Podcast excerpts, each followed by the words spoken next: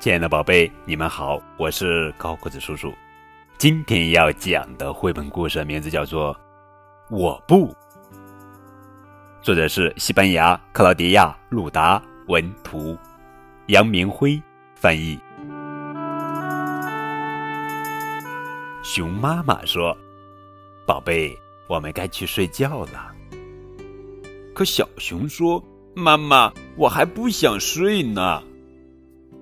外面很冷，可是我觉得一点儿也不冷。妈妈，这么冷的天，外面没什么吃的东西。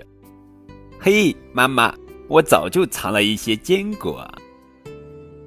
冬天的时间是很漫长的，没关系的，妈妈。宝贝呀。”天气会越来越恶劣的，雪会越下越大的。没关系的，妈妈，我很强壮的。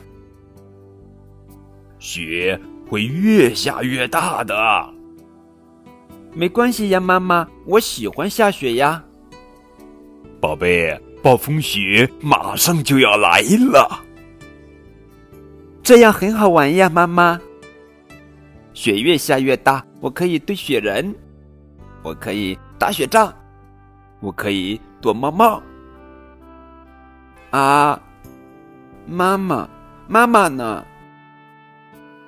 妈妈，妈妈，妈妈，我回来陪你了。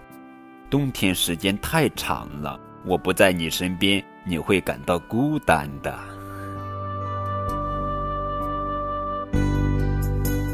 在今天的绘本故事当中，熊妈妈的叮咛是多么似曾相识，似乎每一个母亲都曾有过这样的唠叨。可是，我们也和小熊一样，对妈妈的叮嘱不以为意，却不知道那一句句朴实的嘱托背后是担心，是关切，是母爱，也是生存的智慧。